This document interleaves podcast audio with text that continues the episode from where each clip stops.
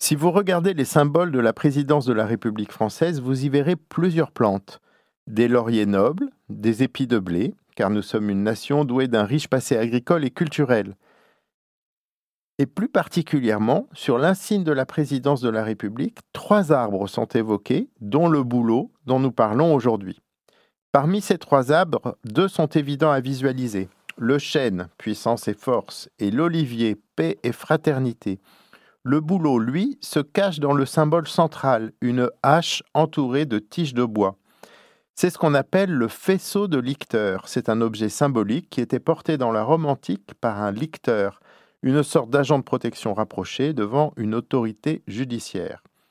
Le faisceau est constitué d'une hache entourée de verges, deux instruments de punition, radicales avec la hache ou plus douces avec les verges. Verges justement faites de branches souples du bouleau. Le faisceau de licteur est donc un symbole politique classique de justice et d'autorité.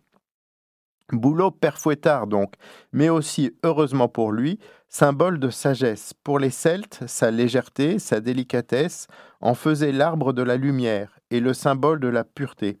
Gardons donc en tête ce côté lumineux sans flagellation.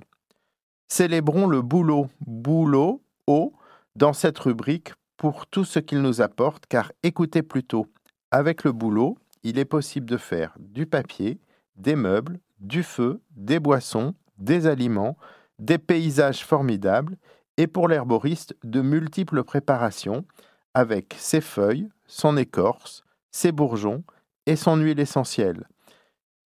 Et bientôt viendra l'époque de la sève de bouleau. Le bouleau va aussi nous donner sa sève au printemps, sa sève montante, pour faire des cures dépuratives.